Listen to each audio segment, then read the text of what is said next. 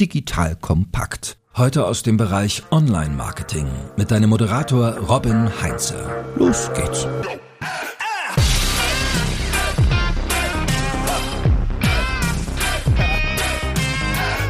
Eine Marke ist eine Stimme und ein Produkt ein Souvenir, sagt Lisa Gensky.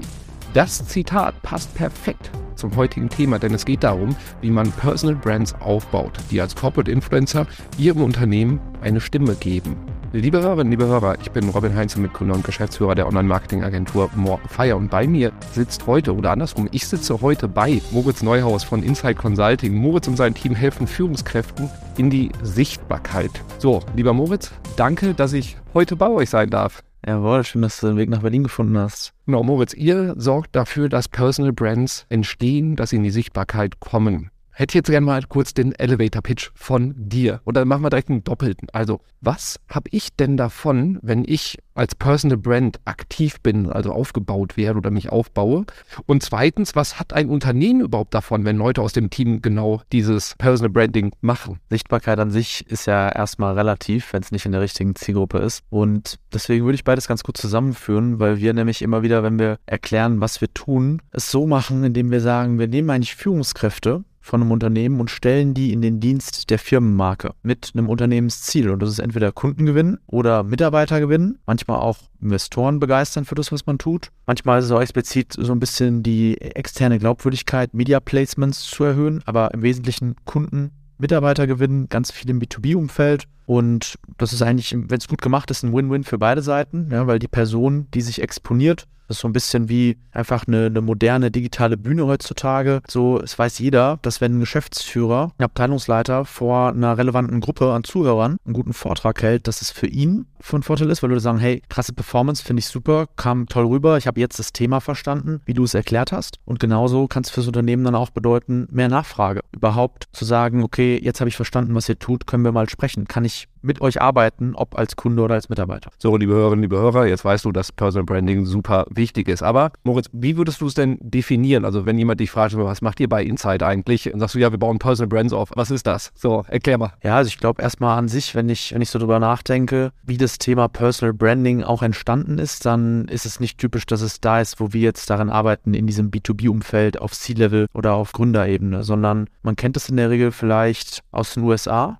man kennt es von Personal Brands, die dann auch eher so in der breiten Masse bekannt sind, aus der Politik, John F. Kennedy oder letztendlich auch Entertainment Stars wie Musiker, wie Künstler, um die herum eine Marke entstanden ist. Es kann auch aus dem Sport sein, ja, dass Michael Jordan im Grunde aus seinem Namen, aus seiner sportlichen Aktivität eine Marke gemacht hat. Und das ist so, sag ich mal, Personal Branding in der jungen Vergangenheit. Man kann auch noch weiter zurückgehen und sagen, hey, Reputation, nämlich was Menschen von dir denken als Person, hat früher in der Steinzeit dazu geführt, ob du zu Zugang zu besseren Lebenspartnern hattest, Zugang zu besserer Nahrung, zu Schutz oder andersrum auch ausgestoßen zu werden. So schlimm ist es heute alles nicht mehr. Deswegen dieser Zwischensprung mit der jüngeren Vergangenheit. Und dann sehen wir jetzt halt schon, dass das Ganze vom B2C, wenn wir drüber nachdenken, dass jemand wie Kylie Jenner, ja, Kardashian-Familie, mit dem eigenen Namen es geschafft hat, als sie eine ihrer Brands gelauncht hat im Kosmetikbereich, müssen wir gar nicht detailliert reingehen, in 18 Monaten 400 Millionen Euro Umsatz zu machen, dann haben plötzlich auch Unternehmer verstanden,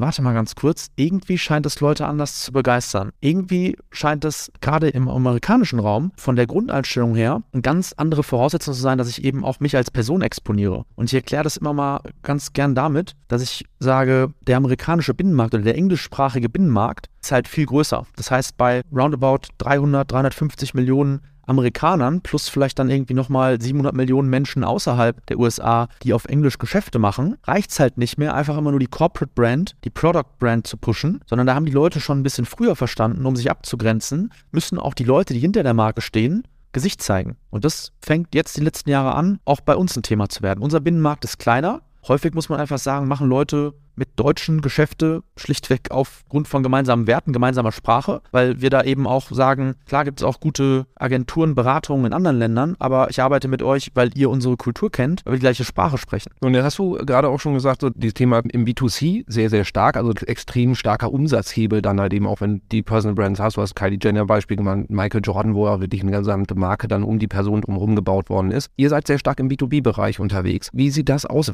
Was ist da anders? Was ist anders? Also eigentlich eigentlich ist die Not hier noch viel größer. Wenn wir jetzt im B2B-Bereich gucken und wir gehen jetzt mal, also produzierende Unternehmen sind so das eine, aber wir gehen in den Dienstleistungsbereich. Wenn ich da drauf gucke, habe ich ja gar nicht die Möglichkeit, mein Produkt zu zeigen. Da bin ich ja irgendwo mein Produkt. Und der Consulting-Partner, der sagt, okay, wenn du meine Berater für irgendwie ein Jahr haben willst, das kostet einen siebenstelligen Betrag, vielleicht auch noch mehr, so wie verkaufe ich das denn? Wie grenze ich mich denn ab? Was unterscheidet denn die Unternehmensberatung, die viele Softwareanbieter heutzutage? Die haben dann auch wieder ein Produkt, die haben da ein bisschen Glück. Aber was unterscheidet die Dienstleister heutzutage? Das ist das Vertrauen, was ich in die Marke an der Wand habe. Das ist vielleicht die Farbgebung, aber vor allen Dingen sind es die Menschen, die ich damit verbinde. Und je größer die Deals werden, desto eher spielt halt immer wieder auch eine Rolle, vertraue ich der Person? Kenne ich andere, die denen vertrauen? Und da muss man heute einfach einsehen, dass es nicht mehr nur über Messen funktioniert, sondern dass diese Messen heute sozusagen 24-7 auf der wichtigsten Business-Plattform der Welt eine Rolle spielen. Und die Aufmerksamkeit ist auch die letzten Jahre dahin gerutscht. Und sowohl junge Talente als auch im Grunde Geschäftspartner verbringen da manchmal täglich, manchmal wöchentlich ein paar Minuten ihrer Zeit. Aber es ist unmöglich, dass niemand aus meinem Buying Center online Informationen über mich konsumiert und ich deswegen vielleicht auch in Pitch eingeladen werde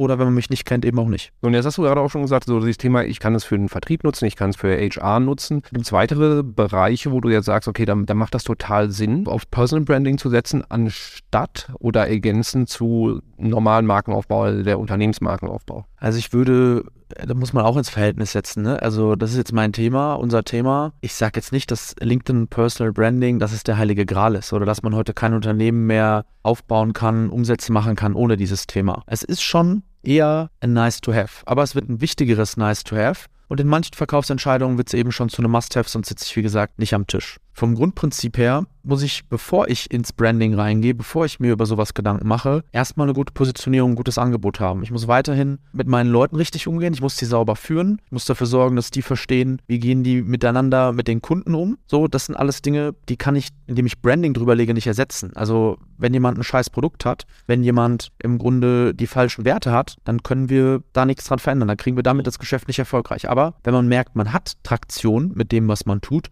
dann können wir es in einer viel höheren Geschwindigkeit in den Markt bringen, diese Botschaften wo hänge ich das tatsächlich strategisch dann auch im Unternehmen auf? Weil wir sprechen viel mit Marketingverantwortlichen, die dann entweder selber auch so ein bisschen an die Front gehen, also bei, bei LinkedIn und die präsenter werden, oder sie halt eben auch sagen so, boah, ich hätte gerne das C-Level, dass die mal ein bisschen mehr da machen, weil wenn der da sichtbarer wäre, der hat so tolle Sachen zu erzählen, aber der hat da keinen Bock da drauf. So, wie hilfst du einem Marketingverantwortlichen, dass er das C-Level damit ins Boot holt, weil die sind ja dann doch oft auch die entscheidenden Personen. Ja, also meine Einstellung mittlerweile ist da deutlich radikaler geworden geworden, dass ich meinem Team und mir das nicht mehr antue, mit Leuten zu arbeiten, die geschickt wurden oder die sich zu leicht machen wollen. Weil wir haben mittlerweile Prozesse, wo wir in der Lage sind zu sagen, okay, wir haben gar nicht das Geschäftsmodell, dass wir jetzt sagen, wir liefern dir den Content. Wir können das auch, aber wir machen das in 5% der Fälle zu einem horrenden Preis, wollen wir gar nicht. Sondern wir wollen, dass die Kunden nicht im Grunde von einer Agentur jeden Monat für 10.000, 15.000 Euro Content verkauft bekommen, sondern wir wollen, dass die sich selber diese Prozesse aufbauen. Und deswegen bringen wir denen bei, wie die entweder Ghostwriter reinholen, wir bringen denen bei, wie die selber von ihren Werkstudenten, von ihren Marketingverantwortlichen interviewt werden,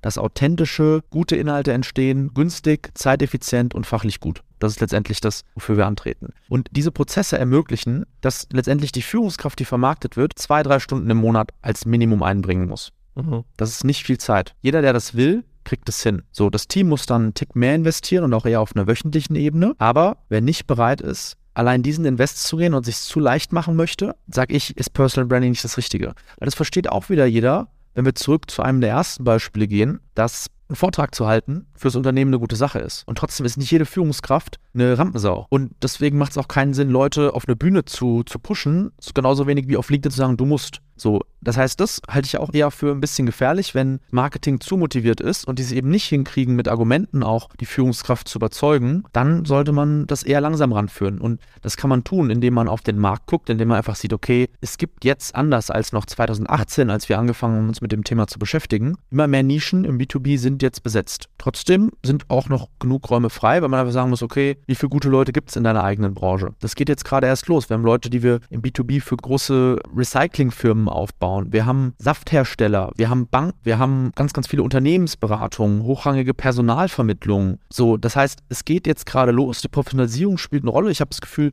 der Hype von LinkedIn, der war so rund um Corona, als es losging, als alle gecheckt haben, Mist, wie kriegen wir jetzt Nähe zu unseren Kunden, zu den Menschen, die wir auch für uns begeistern wollen. Da war der Hype sehr groß und jetzt zwei, drei Jahre später ist es so, dass der Hype ein bisschen nachgelassen hat dass manche sogar irgendwie auch wieder sagen, was ist jetzt das nächste Ding? Da können wir auch noch ein bisschen drüber sprechen. Aber vor allen Dingen zu checken, dass jetzt gerade eine Professionalisierung stattfindet. Dass wir jetzt in einer Phase sind, wo wir auf anderen Plattformen wie Instagram eher in den ersten Jahren waren. Und da hat man auch, wenn man die Zwischenfazits sieht, sehen können, jo, hier gibt es ja jetzt gefühlt schon alles. Oder hier ist jetzt alles schon mal gemacht worden. Und trotzdem hört es nicht auf, weil die Aufmerksamkeit um diese Inhalte auf der Plattform, um das, was in der eigenen Branche abgeht, weil das halt nicht aufhört. Du hast vorhin jetzt auch schon mal so ein bisschen angeteasert, so das Thema Zeitinvestment. Das ist, finde ich, ein ganz, ganz wichtiges Kriterium, äh, woran, glaube ich, auch viele dieser Projekte scheitern, beziehungsweise halt irgendwie nicht, nicht fortgeführt werden oder irgendwann halt äh, gestoppt werden. Was muss ich an Zeit investieren? Du hast jetzt gerade gesagt, wenn das Team super vorarbeitet und dann die Führungskraft, die an die Rampe gestellt wird, muss dann zwei, drei Stunden im Monat investieren.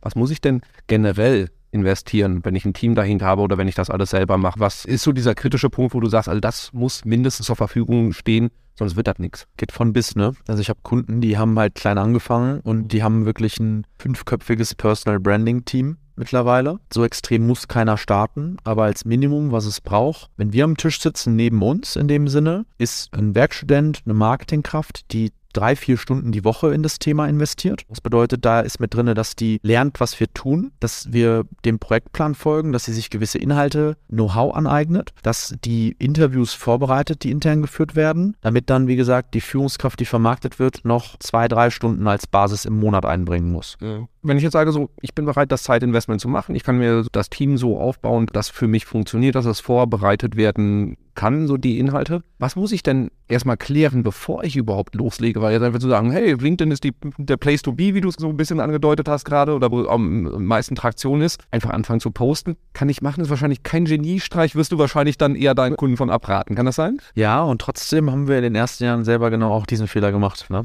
Also loszulegen und zu sagen, okay, was posten wir, wie oft, wie funktioniert jetzt dieser Algorithmus? So, das ist aber nicht das, was wirklich entscheidend ist am Anfang. Und man muss da auch lernen, das Ganze nicht für die Maschine zu tun, sondern am Ende für seine Zielgruppe, wenn es resonieren soll. Auch zu verstehen, wenn ich so ein Projekt starte, die richtigen Ziele, die richtigen Kennzahlen sind, um den Fortschritt zu messen. Das ist ein ganz entscheidender Punkt. Und deswegen haben wir gemerkt, gerade am Anfang ein sauberes Setup zu machen, ist unfassbar wertvoll. Das heißt, das ist auch in der Regel so, so wir, haben, wir haben zwei Phasen, wie wir Kunden unterstützen. So, wenn man mit uns arbeiten will, ist die Basis erstmal eine Jahresbetreuung. In dieser Jahresbetreuung ist es dann ein befähigenden Coachen. Und die meisten Kunden sagen aber, hey, wir wollen, dass ihr in dem ersten Monat dafür sorgt, dass wirklich die Positionierung, die Strategie, das Profil, dass es alles 1A ist. So, das hat auch wieder damit zu tun, dass der Zeitinvest von der Führungskraft am Anfang für diese Positionierung und sich darüber klar zu werden, dass der relativ hoch ist im Prozess. Der lässt dann nach, wenn es nur um Content geht. Und da kommt dann auch eine gewisse Effizienz rein. Aber wenn man es eben nicht gewohnt ist, Führungskräfte zu positionieren auf LinkedIn, dann ist es sehr wichtig, eigentlich mal vier Punkte zu berücksichtigen im ersten Schritt. Wir nennen das den Setup Boost. Ja, also Setup ähm, ist die Überschrift von der Phase. Und der Setup Boost beschäftigt sich damit zu sagen,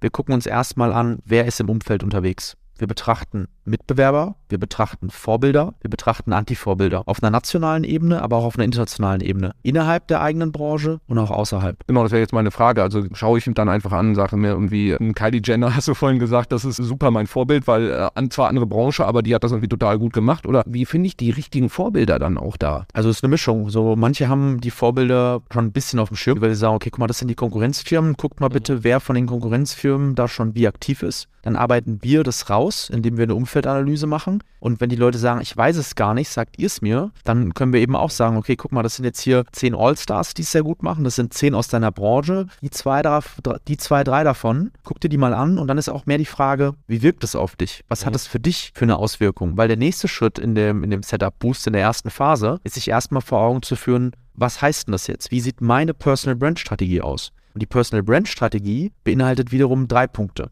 Das ist einmal, was sind die Ziele der Firma? Das ist, was ist die persönliche Grenze? Es ist eine Personal Brand. Wir brauchen irgendwas Persönliches. Aber keine Angst, du musst nicht Bilder aus dem Schlafzimmer posten. Dein Mittagessen ist auch irrelevant. So, wir wollen die Belanglosigkeiten auch reduzieren. Aber vielleicht gibt es eine Gemeinsamkeit, die du mit der Zielgruppe, die du erreichen möchtest, teilst und die wir immer wieder aufgreifen. Und der dritte Bestandteil ist natürlich auch zu gucken, was funktioniert auf einer Plattform wie LinkedIn, was funktioniert auf sozialen Medien. Das ist die Personal Brand Strategie. Ja.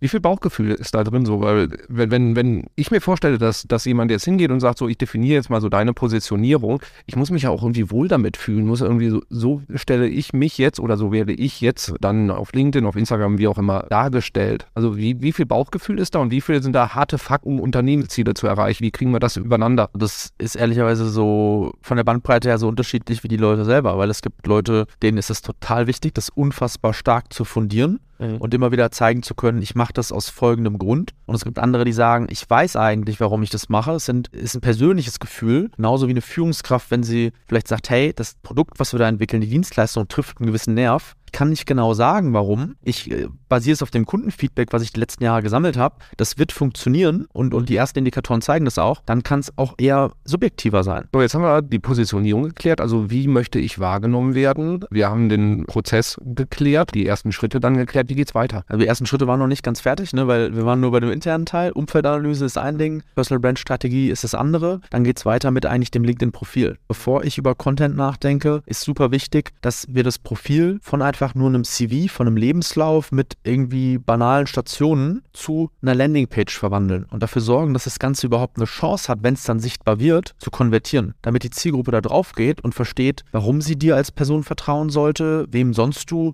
ähnliche Personen schon geholfen hast, um dann zu sagen, okay, was ist jetzt hier mein nächster Schritt? Frage ich jetzt beim Vertrieb an? Schreibe ich dir eine E-Mail? Was ist der Weg? Buche ich mich irgendwo ein? Fülle ich einen Pipeline-Quiz aus? Was mache ich? So, und der vierte Bestandteil ist auch nochmal in dem ersten Schritt zu gucken, dass Content-Formate entstehen. Das heißt, bis hier haben wir jetzt ungefähr definiert, welcher Fernsehsender bist du. Und jetzt müssen wir festlegen, wenn du jetzt Pro 7 bist und wir sagen, wir haben eine junge Zielgruppe, die wir erreichen wollen, wir brauchen eine Wissensdoku, dann entscheiden wir uns auf der Metaebene dafür, sowas wie Galileo als Content-Format einzuführen. Das heißt, wir reden nicht darüber, was wird nächsten Dienstag auf Galileo gesendet, sondern wir sagen, wir brauchen ein Wissensformat, was viermal die Woche läuft. Ist jetzt übertrieben für eine LinkedIn-Strategie, aber zu sagen, okay, es gehen zehn Beiträge im Monat online wie ist die Gewichtung? Wie viel davon ist persönlich? Wie viel davon ist zu welchem fachlichen Thema? Es darf auch nicht zu viele geben, sonst entsteht auch kein Wiedererkennungswert. Das sind die Punkte, die ich mir vor Augen führen muss. Und dann kann ich in den nächsten Schritt gehen. Das klingt schon sehr, sehr sklavisch dann, dass ich so eine Vorgabe habe, wie muss ich jetzt posten, wie muss ich jetzt Inhalte erstellen? Ist das als Hilfe gedacht, damit die Leute irgendwie eine Orientierung haben oder ist es in erster Linie dafür, dass denn ein hoher Wiedererkennungswert ist? Oder ist die, besteht nicht die, Gefahr, dass man den Leuten so ein bisschen die, die Freiheit wegnimmt, dass sie ein bisschen frei Schnauze auf was machen und dadurch authentischer vielleicht sind? Also vom Grundprinzip her besteht bei den meisten ja erstmal eine Unsicherheit darüber zu sagen, okay, was geht da eigentlich draußen ab? Was funktioniert eigentlich? Was passt zu uns?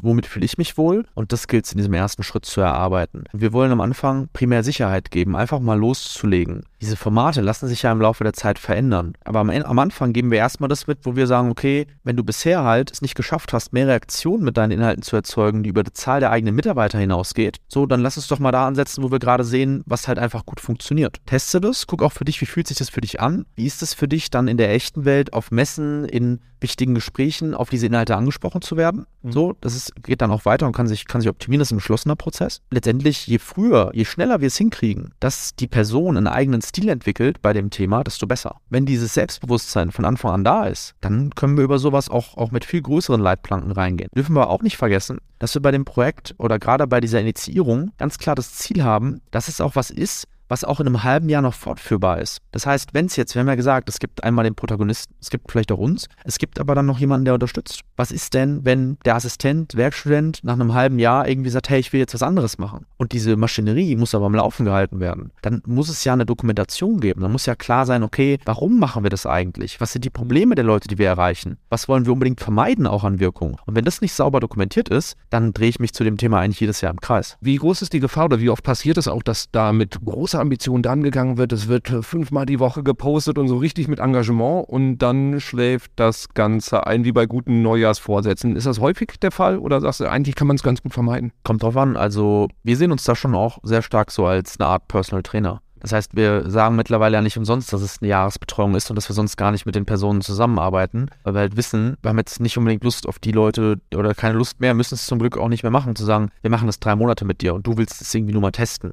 Mhm. Die, die nicht richtig verstehen, worauf sie sich da einlassen, ist dann schwierig. Aber auf, auf der anderen Seite sage ich auch manchmal, wenn dann jemand zu einem Ergebnis kommt, dass er eben sagt, okay, ich habe das probiert und es liegt mir nicht, wir haben aber im besten Fall schon einen Return dadurch erzeugen können fürs Unternehmen, dann ist okay. Du hast jetzt auch gerade schon die Content-Formate, die Galileos etc. angesprochen. Was macht guten Content für das Thema Personal Branding aus? Was sind so deine Empfehlungen? Welche Inhalte funktionieren grundsätzlich gut? Was muss man strukturell da irgendwie beachten? Wie gehe ich da vor, damit ich an Inhalte komme, die auch tatsächlich eine Wirkung erzeugen? Also, das ist leider ein bisschen das Perverse an dem Thema. Es gibt jetzt, also wir haben da selber ne, auch ein gewisses Stil geprägt. So, wir haben dafür gesorgt, dass Leute verstehen, so Lesbarkeit ist wichtig, so einen Absatz zwischen den Zahlen zu lassen. Nicht unbedingt akademisch mit nur alle drei Sätze einen Absatz, sondern für die Lesbarkeit mit Abständen zu arbeiten, ist ein Ding. Aber ich würde trotzdem sagen, nichts ist so gut, dass man es immer machen muss und nichts ist so schlimm, dass man es nie mal ausprobieren kann. Das heißt, auch wieder da, was bist du für ein Typ? Wenn du sagst, hey, ich habe total Lust, irgendwie zweimal die Woche ein Video online zu stellen und du kriegst auch positive Reaktionen aus der Zielgruppe,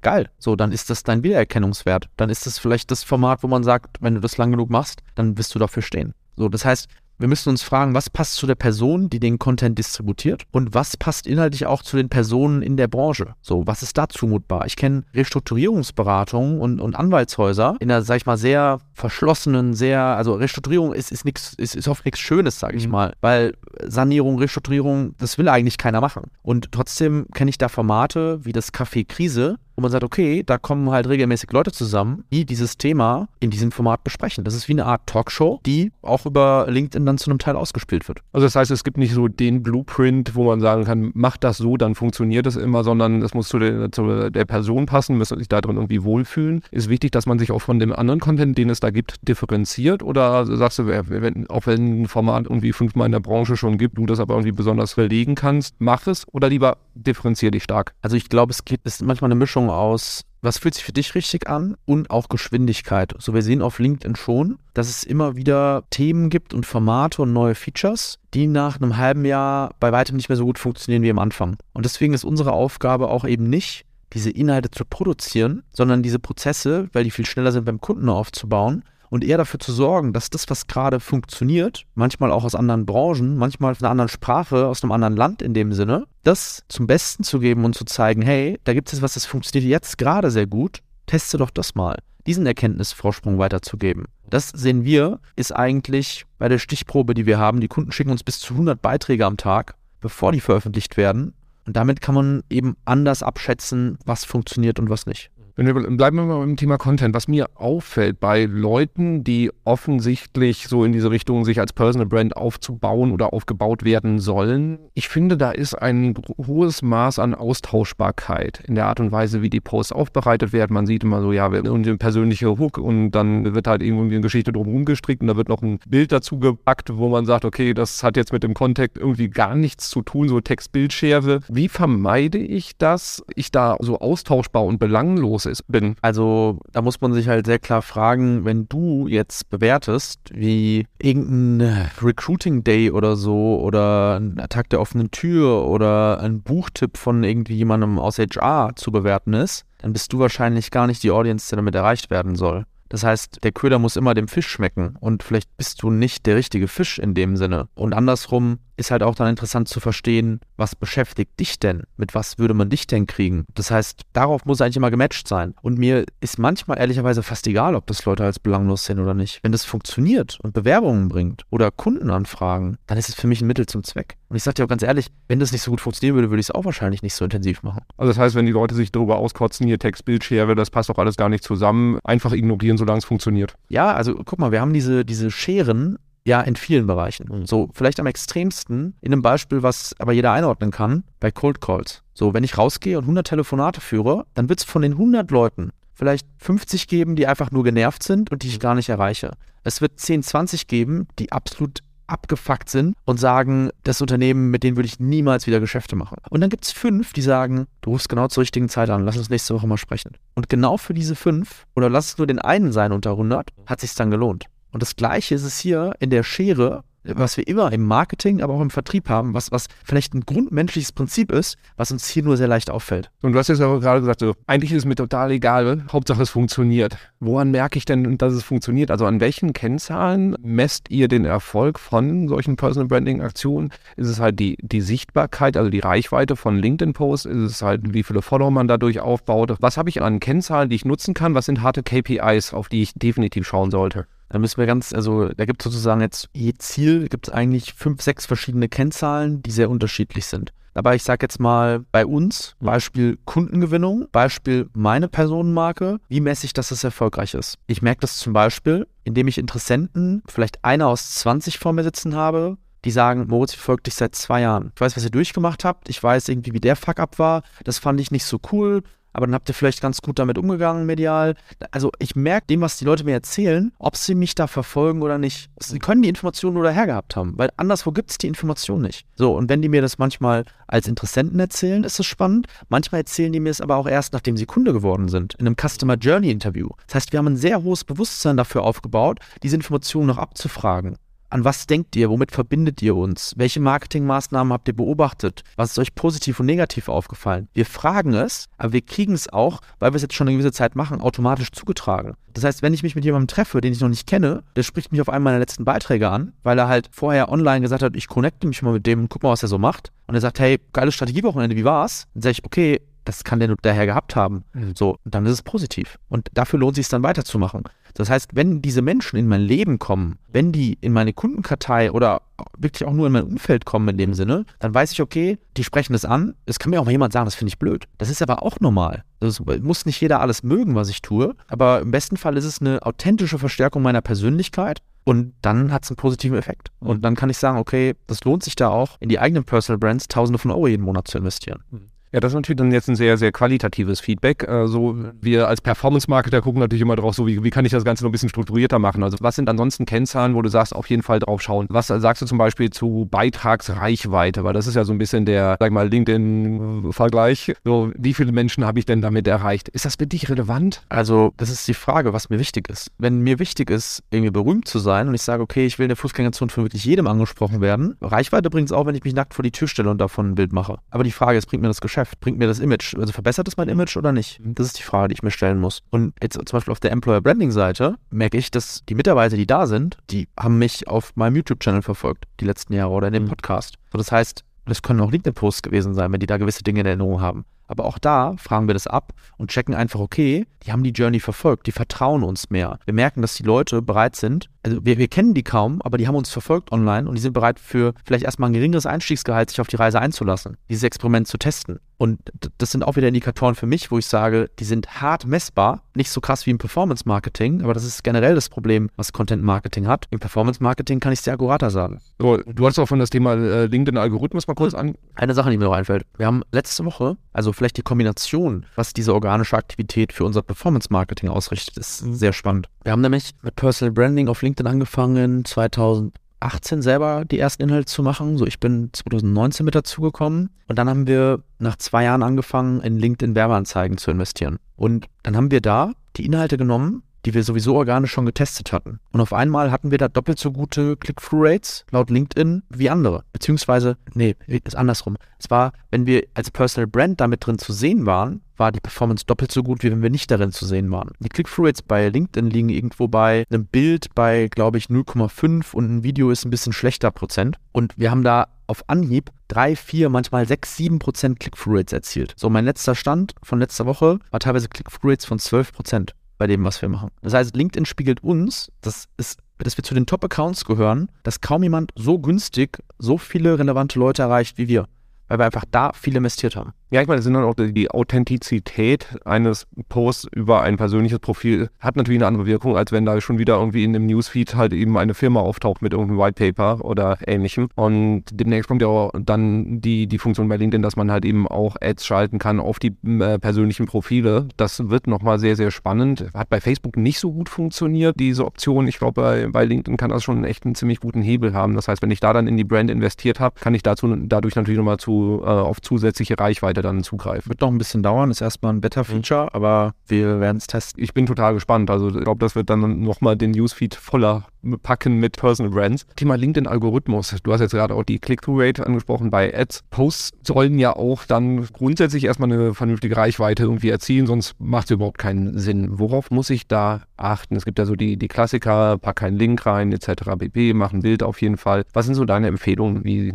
geht man da dran? Wie gesagt, äh, ich kenne ultra viele Szenarien, die funktionieren. Ich kenne gute Präsentationen da reinzupacken und Slideshows, die gut funktionieren. Der absolute Klassiker ist weiterhin, was gut funktioniert, Text und Bild. So, ein gutes Bild, da kommt es teilweise auch auf die Filter an. Äh, ein Text, der halt lang genug ist, dass Leute sagen, ich konnte da was draus mitnehmen. So darf nicht zu belanglos sein. Und dann ist viel wichtiger, kontinuierlich daran zu arbeiten und zu sagen, okay, ich nehme mir das jetzt mal ein halbes Jahr vor oder ein ganzes Jahr und ich mache das regelmäßig, weil Quantität führt automatisch auch zu Qualität bei dem Thema. Wenn ich eben immer wieder drauf gucke und sage, okay, wie fühlt sich das an? Was hat gut funktioniert? Wovon sollte ich mehr machen? Aber ich verspreche, dass wenn im Grunde 50 Posts gemacht werden, dass da welche dabei sein werden, die zu dem Ziel, was man sich gesetzt hat, führen. Wir können dafür sorgen, dass es nicht 100 sind oder 200, indem wir gewisse Erfahrungswerte mit reingeben, aber diese Arbeit muss man investieren. Und dann ist ja beim, für, für das Thema Reichweite natürlich immer das Thema Engagement ein ganz, ganz wichtiger Faktor. Was hältst du davon, das sehe ich auch regelmäßig, dass dann unter dem Beitrag von einer Person ganz viele äh, Kolleginnen und Kollegen dann interagieren. Also nicht nur, nicht nur liken, sondern auch kommentieren. Und da halt eben so, dass man sieht manchmal so ein bisschen teilweise nach Laientheater aus. Was hältst du davon, dass man halt eben, sobald dann der Post online ist, das am besten wahrscheinlich intern shared und die Leute dann da krampfhaft interagieren? Also LinkedIn ist nicht blöd, ne? Mhm. LinkedIn kann nachvollziehen, wenn das in der WhatsApp-Gruppe, in der Slack-Gruppe der Beitrag direkt geteilt wurde. Mhm. Das wird nicht wirklich belohnt. Mhm. So, und aus meiner Sicht, diese Engagement-Gruppen sind schon ganz lange ein Ding. Und die bringen auch nachweislich Reichweite. Aber die Frage ist da auch wieder, warum sollte ich was zwischen mich und meine Zielgruppe stellen, wenn das meine eigenen Mitarbeiter sind und mich immer wieder dann auch so darüber hinwegtäuschen, ob das Ganze jetzt gut war oder nicht. Ich brauche das ungefilterte Feedback. Mhm. So, ich habe auch eine Zeit lang Engagement-Gruppen benutzt. Mhm. Aber dann zu entscheiden, das nicht mehr zu machen, hat dazu geführt, dass ich mich wieder auf das besonnen habe, worum es eigentlich geht. Interessiert es die Leute? Ist es, was ist mein Stil? So, es ist einfach die falsche Frage oder nicht nötig, andersrum mit so einer Gruppe zu arbeiten. Finde ich einen extrem wichtigen Punkt und sehr, sehr dankbar, dass du das jetzt halt eben auch so aufgreifst, weil ich finde es auch nicht gut und ich finde das, äh, jetzt habe ich auch ein, ein, sehr plausibles Argument dafür, nämlich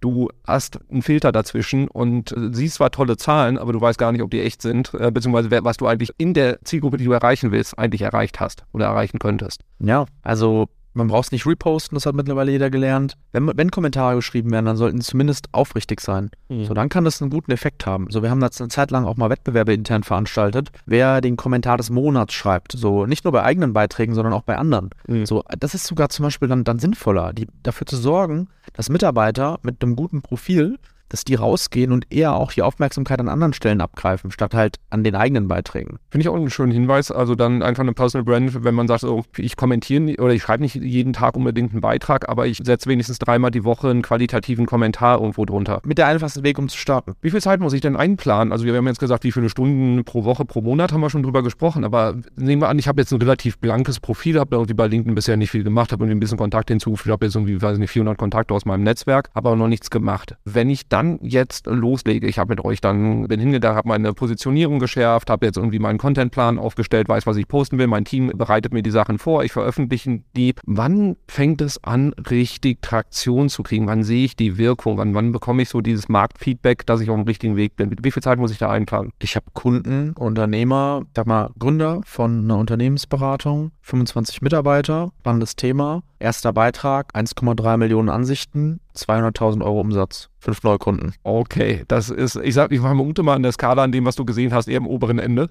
Ja, absolut, aber es ist möglich. Das ist ein Beispiel, das ist jetzt nicht irgendwie aus 2018, sondern das ist Mitte 2022 passiert. Und das ist passiert, weil wir eine gute Positionierung erarbeitet haben, weil wir direkt beim ersten Beitrag, und das ist nicht immer direkt der erste Beitrag, sondern manchmal dauert es auch 50 oder noch länger und es gibt diesen ganz krassen Durchschlag gar nicht. Aber anderes Beispiel, ja, vielleicht auch um den, um den Kontext so ein bisschen zu verändern. Traktion hat ja nicht immer nur damit zu tun, dass ich angesprochen werde oder dass da mich jetzt jemand anschreibt So, das ist, das ist eine. Ich habe einen anderen Kunden aus Österreich, auch Inhaber, 25 Mitarbeiter roundabout, Softwareentwicklung. Und der hat gesagt, normal so ein Projekt bei uns zu akquirieren, dauert ohne Probleme mal neun, manchmal auch zwölf Monate. Weil unter 250.000 Euro macht es für uns keinen Sinn, da irgendwie was anzufangen, wenn wir die Leute da für ein halbes Jahr, für ein ganzes Jahr draufsetzen. Und er hat gesagt, auf einmal hatte ich da jemanden bei mir im Funnel, die hat bei jeder zweiten E-Mail in der PS-Zeile irgendwas höchstpersönliches kommentiert, was ich gerade auf LinkedIn gepostet hatte. Und dieser Deal war nach zweieinhalb Monaten durch, so für eine halbe Million. Das heißt, das ist auch so ein bisschen zu sehen, es gibt auf dem Weg dahin ganz viele Dinge, die sich verändern können. Ja? Wie wenn ich sage, ich möchte abnehmen, dann kann ich mir vorstellen, okay, wenn ich ein Sixpack habe, habe ich alle Vorteile. Aber auf dem Weg dahin, sage ich mal ganz plakativ, kann es sein, dass ich Komplimente von Freunden kriege. Auf dem Weg dahin kann es sein, dass sich irgendwie mein Sexdrive erhöht. Es kann sein, dass ich irgendwie von alleine gesündere Lebensmittel esse. Ja, also der Weg sozusagen dahin ist immer wieder auch von anderen Erfolgsmetriken begleitet. Und äh, das muss ich mir halt vor Augen führen. Auf diese Reise muss ich irgendwo auch Lust haben. Und wenn ich auf diese Reise wirklich Lust habe und verstehe, dass es eine Chance sein kann, kann es eins der spannendsten Potenziale sein, was ich heutzutage nutzen kann. Das heißt, klare Empfehlung, auf dem Weg dahin aufmerksam sein. Einfach nicht nur auf irgendwelche harten Kennzahlen zu schauen oder zu gucken, wie viele Leute kommentieren unter meinen Beiträgen, sondern einfach links und rechts mal die Fühler ausstrecken und gucken, passiert da was? Kommt da irgendeine Reaktion, wie diese MPS wird irgendwas Persönliches wahrgenommen, dann merkt man, okay, das hat eine Wirkung, die ich vielleicht so auch gar nicht sonst äh, wahrgenommen hätte. Ganz genau. Die meisten machen den Hauptfehler, dass sie es einfach viel zu kurz probieren. Weil, also jeder versteht, dass wenn ich mich für ein Jahr im Fitnessstudio anmelde und dann nur viermal hingehe, dass ich da nicht wirklich was erwarten kann. Und so ist es da halt auch. So, die Leute nehmen sich immer wieder zu viel vor, wollen zu viel auf einmal, machen verschiedenste Sachen, aber sich wirklich zu sagen, will ich dieses Thema mit allen Vor- und Nachteilen? Man muss da Zeit investieren, wie bei allem, wie bei jeder anderen Disziplin auch. Code Calling kann funktionieren, Performance Marketing kann funktionieren, so, du bist einfach nur zu blöd dafür oder hast dir nicht genug Zeit genommen oder arbeitest mit den falschen Leuten daran. Das ist die harte Realität. Auch, das ist auch meine Realität, wenn ich was verkacke. So, und jetzt haben wir die ganze Zeit über LinkedIn gesprochen. So, LinkedIn im B2B-Bereich, ja, wahrscheinlich der, der Place to be. Welche Netzwerke würdest du noch empfehlen, sich mal anzuschauen, wenn es darum geht, Personal Branding aufzubauen, ein Personal Brand aufzubauen? Also, ich habe da eine ganz spannende Folie, die ich auch mal zeigen kann packen wir in die Show Notes, wenn ich darf. Ja, also die ist halt so ein bisschen, bisschen breiter gefasst. Ne? Da sieht man eigentlich auf der linken Achse einmal B2C als Fokus, oben B2C, unten B2B. Und dann hat man auf der linken Seite, also das Ganze symbolisiert wie ein Kreuz, es gibt so vier, vier Bereiche. Dann habe ich einmal Mitarbeitergewinnung als Ziel und einmal Kundengewinnung. Und dann muss ich mich natürlich fragen, da gibt es gewisse Standards. So im B2C sind total viele Social-Media-Plattformen für mich relevant. Und da kann es sozusagen, wenn ich Sparkassenvorstand bin, kann es auch sinnvoll sein, dass er auf TikTok rumhampelt, wenn er die neue Generation erreichen will und sagt, okay, guck mal, wir haben noch nie so viele Sparbücher über TikTok oder Instagram verkauft haben noch nie im Grunde so viel Nachfrage für das Thema erzeugt. Da kann auch er als Personal Brand sich einbringen. So, äh, Mitarbeiterthemen gibt es auch breitere Plattformen. Wenn wir jetzt im B2B sind, da sehe ich typischerweise für Mitarbeitergewinnung nur zwei Plattformen, das ist LinkedIn und das ist Instagram. Wenn es um Kundengewinnung geht, ganz, ganz klassisch, dann sehe ich da halt LinkedIn. Mhm. Okay, ja, klare Aussage, was das angeht. Wenn ich jetzt gute Beispiele haben will, klar, also ne, liebe liebe Hörer, dem Moritz auf jeden Fall mal folgen, weil der macht das, also practice what he preaches, so, er macht das schon sehr, sehr gut und auch der Rest vom Inside-Team, da sind einige dabei, die das richtig cool machen. Wem sollte ich noch folgen? Wer sagst du, sind so All-Stars, von denen ich mich unbedingt inspirieren lassen sollte? Cool, also wir haben da Benchmarks für jede Branche, ne? das heißt, kommt jetzt drauf an, wo man unterwegs ist, kommt darauf an, was man lernen will. Wenn euch das interessiert, wenn ihr wirklich bis hierher gehört habt, so, dann schreibt mir, nennt mir irgendwie zwei, drei Interessen, Schlagworte, dann nehme ich mir gerne die Zeit, für jeden Einzelnen kurz zurückzumelden, okay, du willst lernen, wie man im Softwarebereich pitcht, da fallen mir Leute ein, du willst lernen, wie man Projektmanagement richtig macht, du willst lernen, wie man im Grunde Einblicke in große Beratungen kriegt, wie man siebenstellige Tickets schreibt. I don't know. Gibt es eigentlich für, für alles mittlerweile vielleicht nur ein, zwei Personal Brands, aber es gibt Leute, die aktiv sind. Und wenn noch keiner aktiv ist, so dann muss man sich einfach überlegen, werde ich selber aktiv. Dann haben wir den Blue Ocean und da können wir dann Vollgas reingehen. Ein super Angebot, Moritz. Vielen Dank dafür. Also, liebe Hörerinnen, liebe Hörer, einfach den Moritz jetzt zu bomben mit Fragen, wie man irgendwie in deinem Sektor dann aktiv werden kann oder von wem man sich bestmöglich inspirieren lassen kann. Ansonsten hast du ja angekündigt hier in unserem Vorgespräch, dass man bei dir im Februar, März auch ein paar spannende Sachen auf LinkedIn sehen wird. Ja, ich bin da selber auch aktiv, habe es ein, bisher so dieses Thema Positionierung und welche strategischen Inhalte mache ich bisher noch sehr, sehr viel aus dem Bauch rausgemacht, weil es bei mir sehr viel Laune getrieben und wenn ich irgendwas sehe, was ich spannend finde, dann mache ich das einfach mal so und werde jetzt im Februar, März auch mal ein bisschen testen, kontinuierlich ähnlicher Formate auch durchzuspielen, um einfach auch zu gucken, welche Reaktionen kommen da drauf, von welchen Personen, um da einfach mal zu gucken, ob man da Systematisierung da dann halt eben auch entsprechend besser seine Ziele erreichen kann. Also insofern, solange du mir noch nicht folgst, wird eh mal langsam Zeit, oder? Ich fasse mal kurz zusammen, was wir mitgenommen haben. Also zum einen das Thema Personal Branding. Wenn du es intern pitchen willst, ähm,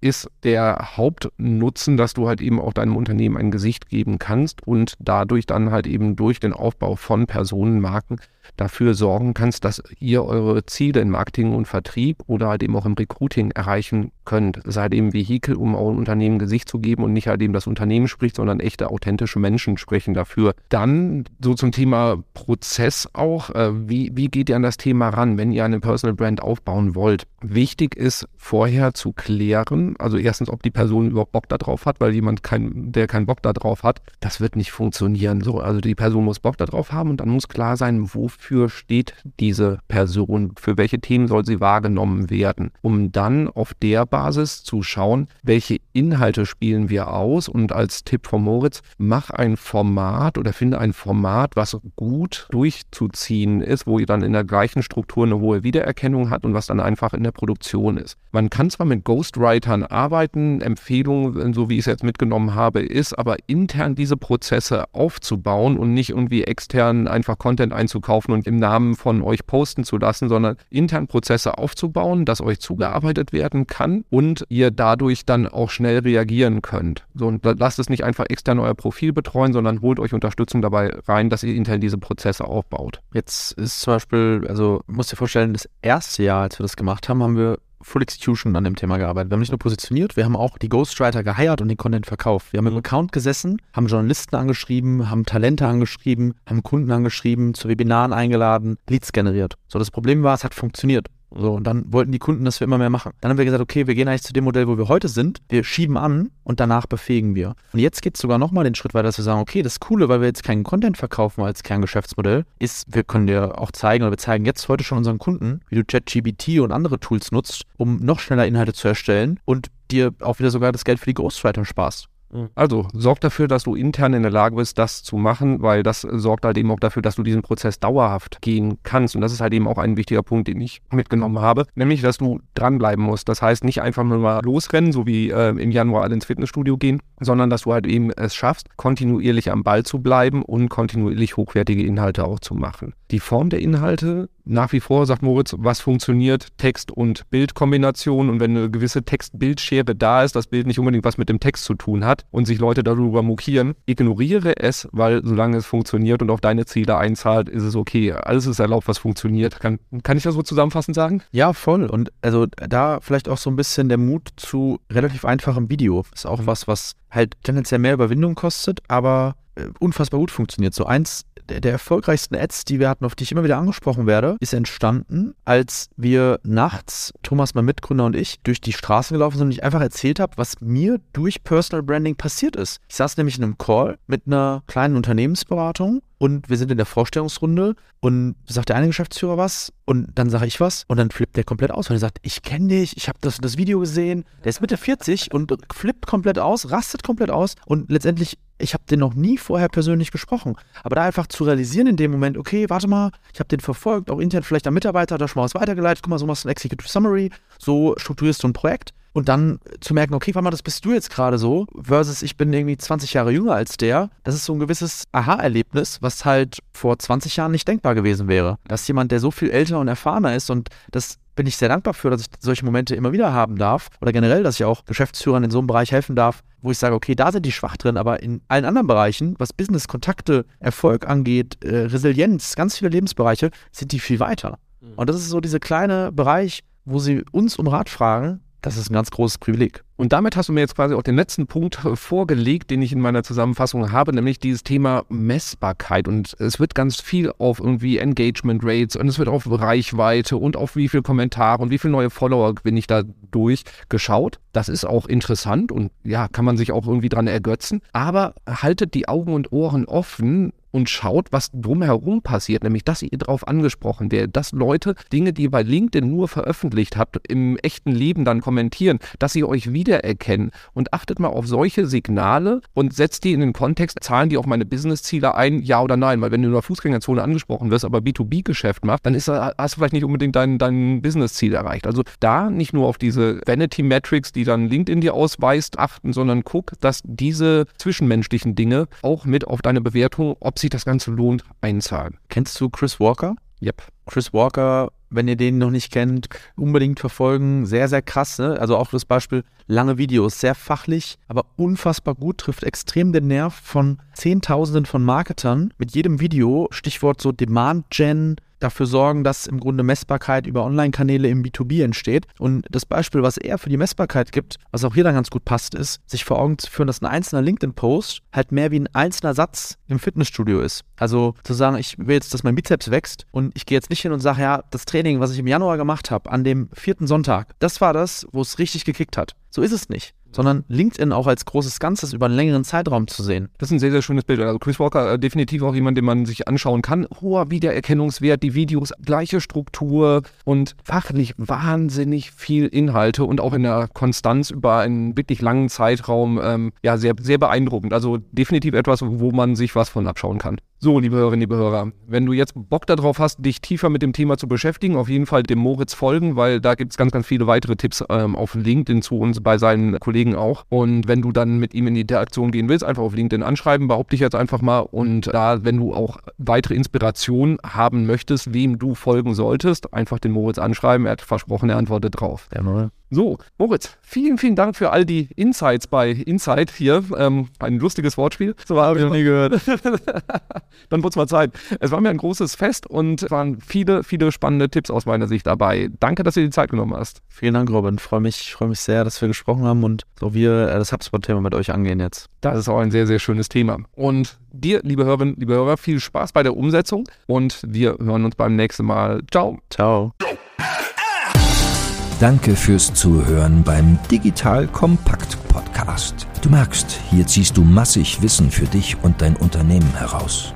Wenn du mit uns noch erfolgreicher werden möchtest, abonniere uns auf den gängigen Podcast-Plattformen. Und hey, je größer wir werden, desto mehr Menschen können wir helfen. Also erzähl doch auch deinen Kolleginnen und Kollegen von uns. Bis zum nächsten Mal.